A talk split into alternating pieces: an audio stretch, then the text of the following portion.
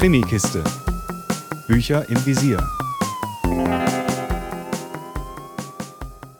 Hallo zu einer neuen Folge der Krimikiste. Heute mit dem zweiten Teil der gemeinsamen Buchreihe von Camilla Leckberg und Henrik Fexeus. Nach Schwarzlicht, dem ersten gemeinsamen Krimi, ist nun Finsternebel dran. Ich war vom ersten Teil ja recht begeistert und wie ihr euch denken könnt, war ich natürlich gespannt auf die Fortsetzung. Wegen des neuen Falls, aber auch, weil ich unbedingt wissen wollte, wie es mit den beiden Hauptfiguren weitergeht.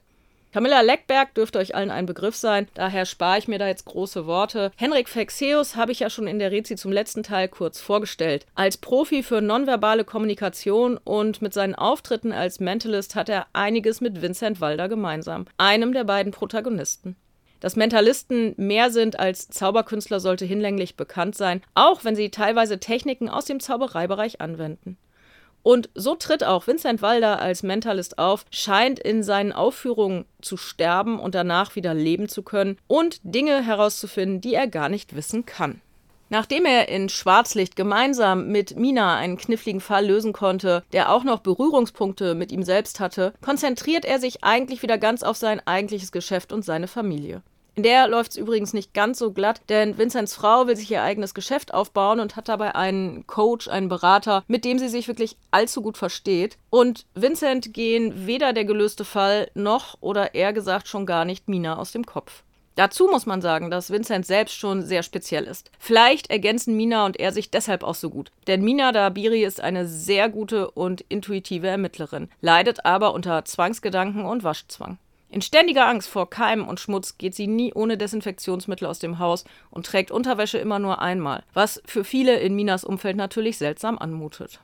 Zunächst ist auch nur Mina in den neuen Fall involviert. Ein Kind wurde aus dem Kindergarten entführt, ist verschwunden. Was die Ermittler und auch Mina alarmiert, denn einen ähnlichen Fall gab es ein Jahr zuvor schon mal und das Kind hat die Entführung nicht überlebt.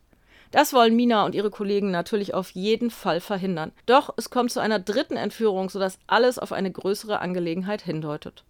Es ist jedoch vollkommen unklar, auf was, und Mina kämpft darum, Vincent wieder ins Boot holen zu dürfen, denn sie ist sich sicher, dass er bei der Ermittlung helfen kann. Gemeinsam machen sie sich auf die Suche nach der Wahrheit, bei der es auch wieder einige versteckte Rätsel und Hinweise zu finden und zu lösen gibt. Das war ja im ersten Band auch schon so und das war auch was, was ich am ersten Band echt geschätzt habe.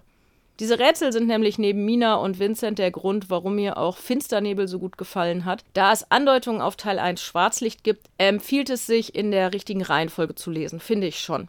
Durch ihre Schwächen sind Mina und Vincent ebenso interessant wie durch ihre Stärken. Vincent kann Muster und Strukturen entdecken und lesen wie kaum ein anderer.